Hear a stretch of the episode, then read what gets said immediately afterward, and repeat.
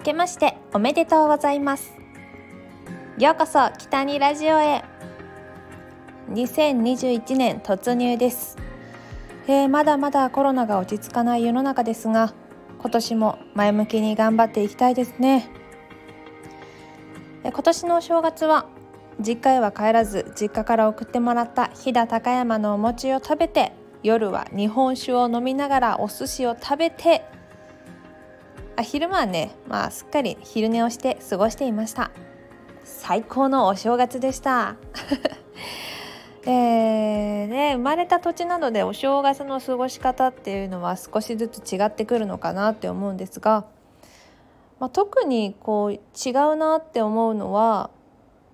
まあ、おせち料理いつ食べるのっていうのとあとはあれですねあのお雑煮ですね。で皆さんのお雑煮どんなんですか？私のおばあちゃんの家があった福井県では、えー、白味噌の丸いお餅が入ったお雑煮でした。で私の実家ではお正月のお雑煮は四角いあの普通にあのお醤油のベースの、えー、お雑煮でした。いやお雑煮にも本当にいろいろあって面白いですよね。まあ今回はね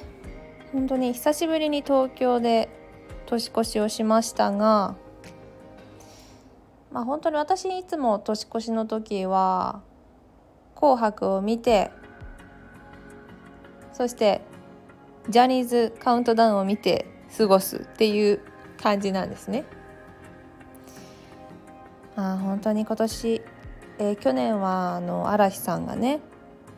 休止を発表されまして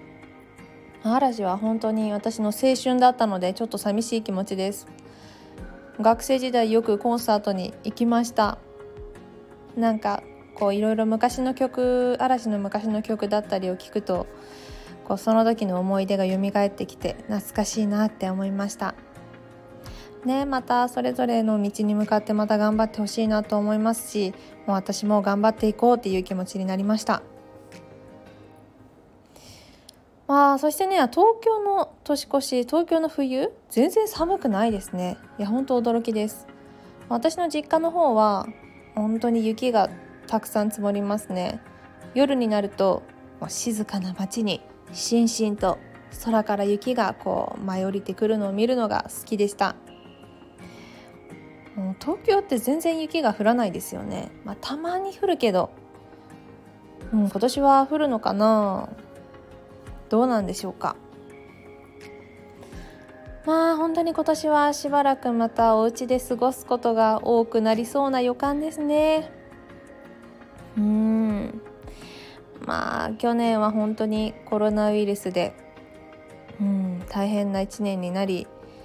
私も正直なところ仕事もうまくいかなくなってしまったなっていうところですね。うん。まあなのでね本当にまあ今年はもっともっとこのまあラジオスタンド FM をはじめ SNS での活動を活発化させていきたいと思っています。まあそんな感じの目標です。はい 本当にこんな感じでねあの新年の挨拶になってしまったんですけどもね皆さんまあ三が日はゆっくりと過ごしてまた2021年も頑張っていきましょう。えぜひ今年も北にゆりをどうぞよろしくお願いいたします。それではまた次回の放送で会いましょう。今日もお話聞いてくれてありがとうございます。北にでした。またね